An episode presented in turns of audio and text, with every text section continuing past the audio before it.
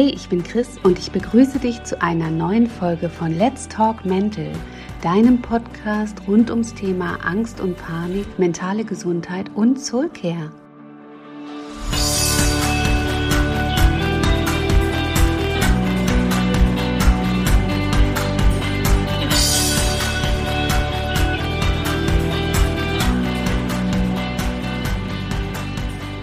Hey, ich begrüße dich zu dieser neuen Folge. Perfektionismus bei Paniklern. Hm, ich schätze, die meisten können davon ein Liedchen singen, oder? Also ich für meinen Teil hatte lange, lange Zeit jedenfalls einen vollkommen überdimensionierten Perfektionsanspruch. Aber dazu später mehr. Erst einmal die Basics. Was ist Perfektionismus eigentlich? Perfektionismus ist ein psychologisches Konstrukt, das versucht, interpersonelle Differenzen bezüglich des Strebens nach möglichster Perfektion und Fehlervermeidung zu erklären. Äh, ja, nee, ist klar, oder? Diese Formulierung habe ich aus einem Fachbuch. Die Quelle packe ich dazu in den Text zur Folge. Aber um es mal für Normalsterbliche zu sagen, wenn wir von Perfektionismus sprechen, meinen wir eigentlich das Streben nach Vollkommenheit. Man kann es auch noch verfeinern und von perfektionistischer Besorgnis sprechen, aber ich werfe das jetzt in Bezug auf uns Panikler einfach mal alles in einen Topf. Viele Menschen wollen immer noch mehr. Lieber 150 Prozent erreichen, immer noch schneller, noch besser und noch weiter in jeglicher Hinsicht. Und dabei spielen nicht selten die Erwartungen der anderen und insgesamt der Leistungsgesellschaft, in der wir leben, eine sehr große Rolle. Menschen mit psychischen Erkrankungen werden im Laufe der Zeit immer unsicherer, zweifeln immer mehr an sich selbst und den Entscheidungen, die sie treffen müssen oder mussten. Sie sind ständig besorgt, dass das, was sie tun oder sind, nicht gut genug ist. In den eigenen Augen haben die meisten von ihnen eh schon komplett versagt. Warum sonst haben ausgerechnet sie so eine Kopfsache und andere nicht? Um dieses Versagen in Anführungszeichen wieder auszugleichen, versuchen sie häufig in allem, was sie tun, absolute Perfektion abzuliefern. Um ja keine Angriffsfläche für Kritik zu liefern, um bloß nicht als Versager oder Versagerin enttarnt zu werden, schlussendlich, um nicht ausgegrenzt oder abgelehnt zu werden. Wenn wir mit einer psychischen Erkrankung leben, sind wir allein aufgrund dieser Tatsache zuweilen extrem dünnhäutig, denn die Überbelastung, die im Vorfeld ihren Teil dazu beigetragen hat, dass wir überhaupt an solch einen Punkt in unserem Leben angekommen sind, sorgt nun zusätzlich dafür, dass wir absolut übersensibel auf eigene Fehler reagieren. In allen Lebensbereichen ploppen dann Fragen auf wie, habe ich das auch wirklich richtig gemacht? Habe ich auch nicht vergessen, dieses oder jenes zu machen? Habe ich mich höflich genug geäußert? Habe ich alle Zusammenhänge bedacht? Was denkt XY jetzt nach unserem Gespräch wohl von mir? Und so weiter. Die Folge ist noch mehr Unsicherheit und wir versuchen dann bisweilen verzweifelt bei Freunden oder Freundinnen oder in der eigenen Beziehung von entsprechenden Situationen zu erzählen, mit der Intention oder Hoffnung, dass uns jemand liebevoll sagt, dass es doch gar nicht so schlimm ist, wie wir es empfinden.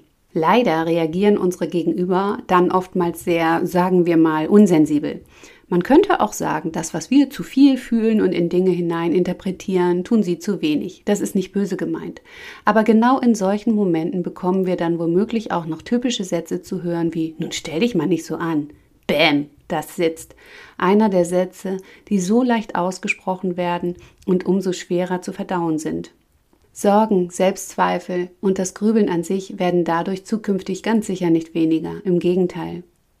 Ganz allgemein wird der Samen für unseren Perfektionismus aber schon viel früher gesät. Schon die Kleinsten lernen oft, dass man etwas besonders gut machen muss, immer mehr leisten muss, um Aufmerksamkeit zu bekommen oder gar gelobt zu werden. Als meine Kinder noch kleiner waren, ist mir früher teilweise wirklich abwechselnd zum Heulen zumute gewesen oder ich war fast wütend, wie durchgetaktet die Terminkalender von manch anderen Kindern heutzutage schon sind. Da ist nichts mehr mit, die Kinder einfach zu ihren Freunden oder Freundinnen schicken. Nee, nee. Da muss man erstmal ein gemeinsames freies Zeitfenster finden, damit gespielt werden kann. Und im besten Fall sollte das dann auch noch irgendeinen berechenbaren positiven Nebeneffekt haben. Zum Haare raufen, echt. Einen gehörigen Anteil an diesen falschen und überzogenen Ansprüchen haben unter anderem moderne Medien, die Gesellschaft an sich und das Bewertungs- und Benotungssystem unserer Schulen. Ach, was sage ich? Schon in manchen Kindergärten werden schließlich Sternchen mit unterschiedlich vielen Zacken verteilt. Ist das nicht gruselig? Da erschafft ein Minimi mit stolz geschwellter Brust sein erstes Tuschebild und bekommt dafür ein Sternchen mit einem fehlenden Zacken, weil die Umrisse nicht deutlich sind. Geht's noch? Zugegeben, das kenne ich nur vom Hören sagen. Ich habe meine Kinder diesbezüglich wohl ziemlich verdorben. Im Kindergarten waren ihnen die Blätter zu klein, weil sie sich bei mir in anderen Dimensionen im Atelier ausleben konnten. Und in der Schule fing mein Mittlerer bei der Benotung eines von ihm geschaffenen Kunstwerks, das nach Meinung seiner Lehrerin aber nicht der Vorgabe entsprach, eine Diskussion darüber an, wie wichtig es doch sei, Kreativität nicht zu unterbinden und ob sie denn schon mal von abstrakter Kunst gehört hätte. Meine Kinder habe ich jedenfalls im Gegensatz zu mir selbst von Anfang an mit einer großen Portion Selbstbewusstsein ausgestattet. Nichtsdestotrotz zeigen solche und andere Beispiele, wie schon unsere Kinder lernen, dass von ihnen gute Leistungen erwartet werden.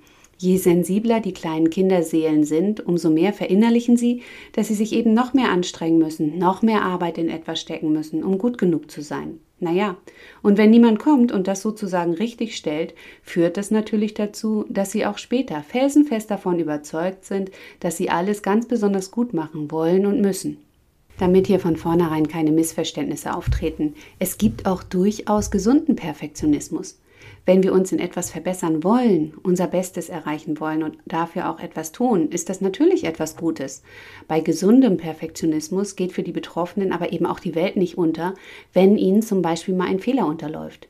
In dieser Form gelebt und erlebt empfinden einige Menschen den eigenen Perfektionismus grundsätzlich wirklich als Stärke, als positive Eigenschaft von sich. Das sehe ich grundsätzlich ganz genauso und könnte das eigentlich auch so unterschreiben. Allerdings war diese Eigenschaft in den Jahren meiner Angst für mich nicht nur extrem anstrengend, sondern auch komplett kontraproduktiv. Mein überdimensionierter Perfektionsanspruch sorgte nämlich unter anderem dafür, dass ich mir überhaupt keine Pausen zugestand, mich so sehr in die Arbeit an mir selbst stürzte, um dann nur aber endlich die beste Version von mir rauszuholen, dass es nicht verwunderlich war, dass ich bis zu einem gewissen Punkt sozusagen direkt auch noch auf einen durch die Angstbekämpfung ausgelösten Burnout zuschlitterte. Glücklicherweise lernte ich aber so viel zu diesem Thema und verstand immer mehr, erkannte meine roten Fäden und erlernte Glaubenssätze und Muster, dass ich schließlich erkennen konnte, welche Richtung ich eingeschlagen hatte und was die Konsequenzen daraus sein könnten. Besonders bei Menschen mit psychischen Erkrankungen ist der Irrglaube deshalb sehr groß, sie würden von anderen nur geliebt und akzeptiert werden, wenn sie ständig und in jeder Hinsicht Bestleistungen erbringen. Das führt dazu, dass sie sich über Teilerfolge oft gar nicht mehr freuen können. Vorausgesetzt, sie bemerken diese überhaupt, denn meist sind sie so dermaßen fokussiert darauf, angstfrei zu sein oder endlich wieder richtig zu funktionieren, sprich es aus der Depression oder whatever geschafft zu haben und wieder wie alle anderen grinsend durchs Leben zu hüpfen, finde den Fehler, dass sie blind dafür werden, zu bemerken, dass sie das erste Mal überhaupt wieder alleine Auto gefahren sind oder dass sie es geschafft haben, nicht nur aufzustehen und gleich morgens zu duschen, sondern auch noch an die frische Luft gegangen sind und so weiter. Doch selbst wenn sie es bemerken, sind mit hoher Wahrscheinlichkeit die eigenen Maßstäbe so unfassbar hoch, dass sie diese Dinge nicht einmal mehr als Erfolge sehen können, sondern sich innerlich sofort wieder selbst zerfleischen, weil das doch eigentlich so banale Dinge sind, die für andere ganz normal sind und, und, und. In dem Teufelskreis, in dem sich Menschen aufgrund ihrer Ängste teilweise eh schon befinden, kann das dazu führen, dass sie sich nicht nur immer weniger zutrauen, sondern dass sie auch tatsächlich immer weniger machen oder zu Erledigendes vor sich herschieben, weil sie denken, sie sind ja eh nicht gut genug. Man spricht dann auch von Prokrastination, in der Umgangssprache auch als Aufschieberitis bekannt, was im Zusammenhang mit einer Angsterkrankung natürlich fatale Folgen haben kann. Denn um zu lernen, dass wir sehr wohl in der Lage sind, unsere Angst zu handeln, müssen wir uns immer wieder und wieder in Situationen begeben, die angstbehaftet sind. In den seltensten Fällen reicht allerdings das einmalige Aufsuchen eines Supermarktes beispielsweise für einen Panikler aus, um schwuppdiwupp von seiner Angst befreit zu sein dass es verdammt noch ein schon eine verdammt große Leistung ist, überhaupt trotz Angst einkaufen zu gehen und dass es auch absolut normal ist, dass dabei eine gehörige Portion Unwohlsein, Verzweiflung und Unsicherheit unsere Begleitung sind, sehen die Betroffenen nicht. Sie sehen nur, dass sie ja immer noch nicht angstfrei oder entspannt dabei sind und überhäufen sich mit Selbstvorwürfen. Kommen sie dann in diese Vermeidungshaltung, weil sie denken, sie sind ja eh nicht gut genug, kann das Training nicht richtig funktionieren. Man spricht in der Psychologie hierbei von dysfunktionalem Perfektionismus. Dabei ist der eigene Selbstwert, der bei einer psychischen Erkrankung ja eh total angeknackst ist, stark verknüpft damit, ob wir mit unserer eigenen Leistung zufrieden sind und holla die Waldfee, was andere über uns denken. Der Maßstab, der hierbei von Betroffenen zugrunde gelegt wird, ist so übermenschlich und unrealistisch hoch, dass sie die Ziele, die sie erreichen wollen, gar nicht erreichen können, egal wie sehr sie sich dafür ins Zeug legen. Sie können sich, wie gesagt, nicht über Teilerfolge freuen, weil das eben nicht genug ist. Für sie gibt es tatsächlich nur schwarz oder weiß bzw. makellos oder schlecht. Das kommt, weil wir das so gelernt haben, aber es geht auch ganz anders. Dazu möchte ich dir ein schönes Beispiel nennen. In Japan gibt es eine wundervolle Tradition, die die Vollkommenheit der Unvollkommenheit auf eine ganz besondere Art ausdrückt und feiert. Zerbricht dort ein Gefäß, das sich schon seit einiger Zeit im Besitz der Familie befindet, so wird es nicht weggeworfen, sondern auf eine ganz besondere Weise liebevoll repariert. Bei der sogenannten Kintsugi-Technik werden die Risse mit Gold aufgefüllt und so die einzelnen Teile des jeweiligen Gefäßes wieder miteinander verschmolzen. Es entstehen wundervolle Kunstwerke, denen man ganz bewusst ansieht, dass sie einmal zerbrochen waren, die nun aber durch die mit Gold gefüllten Risse eine ganz eigene und einzigartige Schönheit erhalten haben. Hier wird nicht so repariert, dass man keine Spuren der Risse mehr sieht, sondern im Gegenteil wird gerade der vermeintliche Makel hervorgehoben und im wahrsten Sinne des Wortes vergoldet. Erst dadurch entspricht dieses Gefäß dann einem Schönheitsideal, das in Japan Wabi-Sabi genannt wird.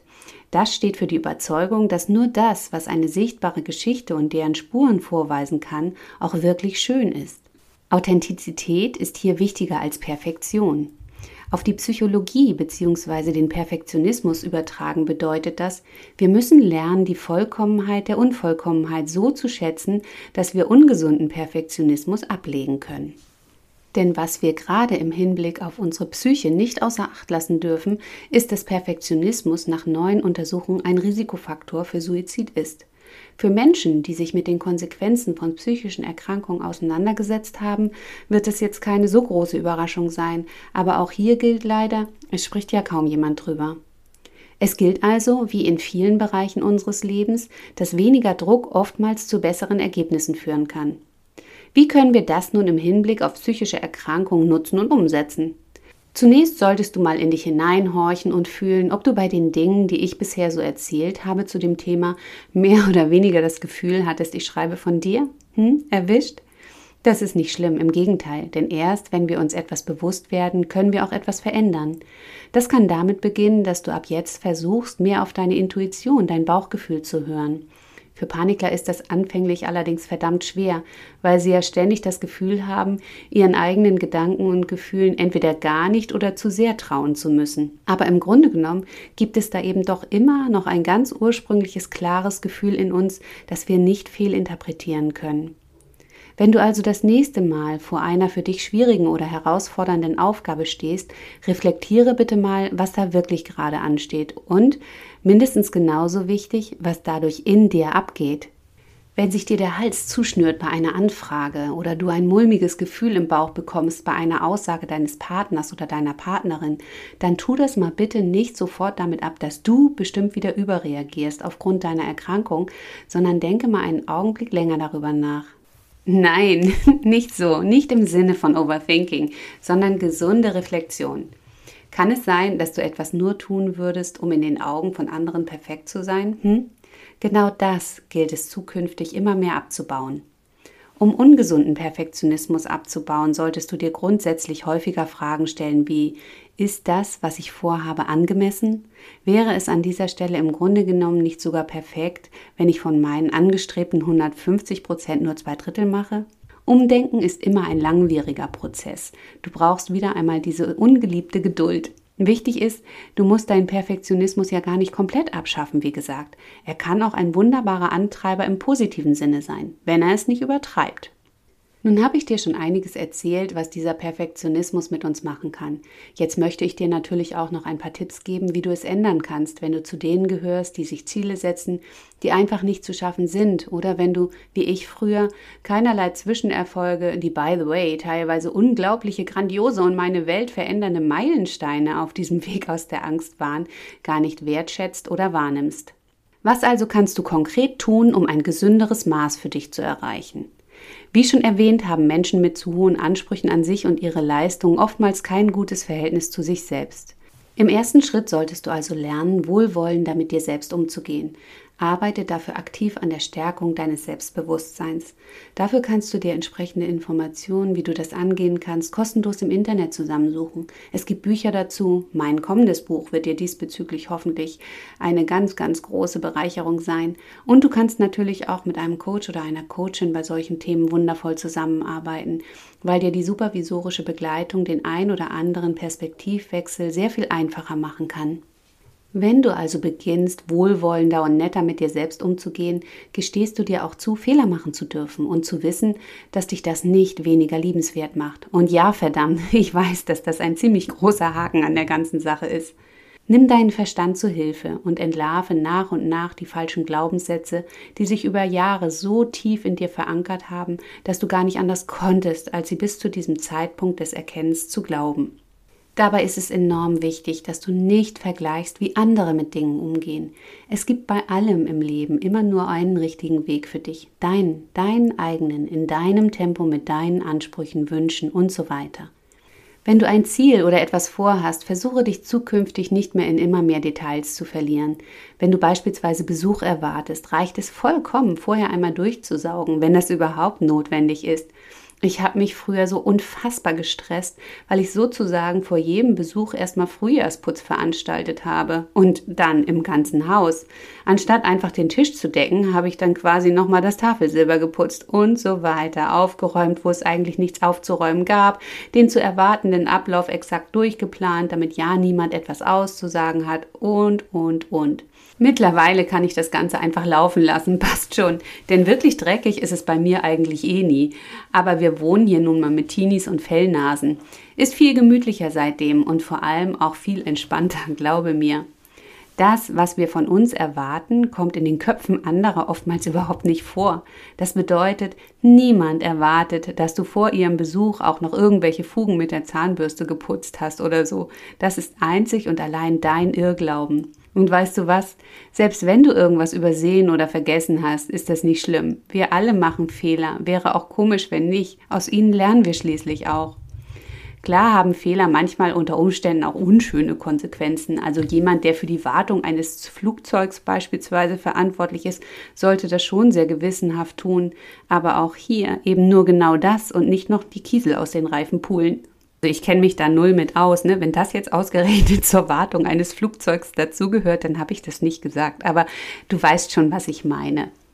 Und selbst wenn irgendjemand es nicht lassen kann, in einem Nebensatz eine spitze Bemerkung über irgendetwas zu machen, was du in den Augen dieser Person, man beachte die Formulierung, falsch gemacht hast, bedeutet das noch lange nicht, dass es erstens gerechtfertigt ist und zweitens, dass es dich überhaupt kümmern muss, solange du zufrieden mit dem Ergebnis warst. Insgesamt gilt es, die Dinge viel weniger verkopft anzugehen. Kennst du das Lied von den Ärzten? Du bist immer dann am besten, wenn es dir eigentlich scheißegal ist? Das kann ich in vielerlei Hinsicht aus eigener Erfahrung genau so unterschreiben. Die besten Entscheidungen meines Lebens habe ich jedenfalls getroffen, wenn ich auf meine Intuition vertraut habe und mir egal war, was andere denken. Die schönsten Erlebnisse und Erinnerungen habe ich von Momenten, in denen ich einfach etwas getan habe, wonach mir war, selbst wenn daraus das ein oder andere Ups geworden ist.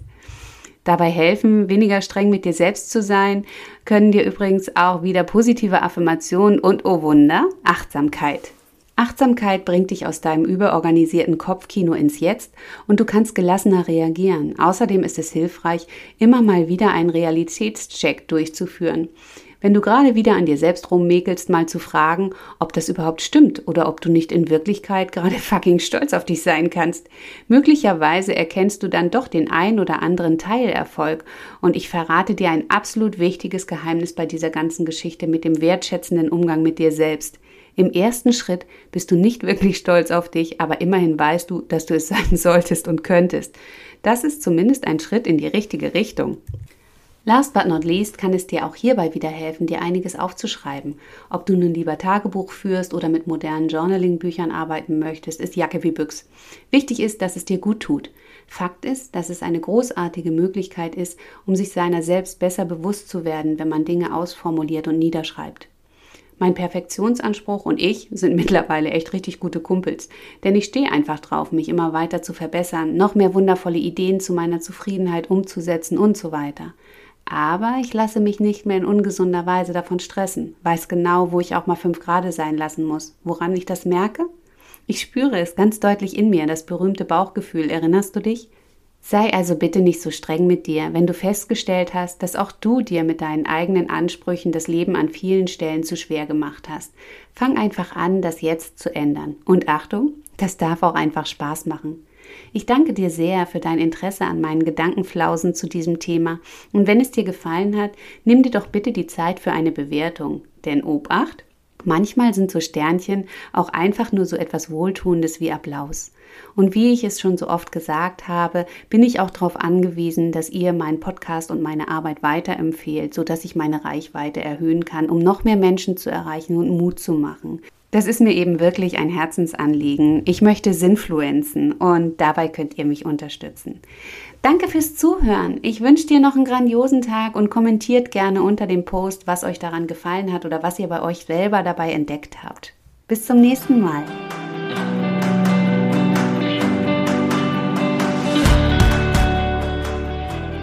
Das war's für heute. Ich hoffe, ich konnte dich inspirieren, dir Mut machen oder dich auf liebevolle Art und Weise in deinen Revoluzer-Modus schubsen. Ich freue mich, wenn du auch das nächste Mal wieder Lust hast, dabei zu sein, wenn es heißt Let's Talk Mental. Hab noch einen zauberhaften Tag.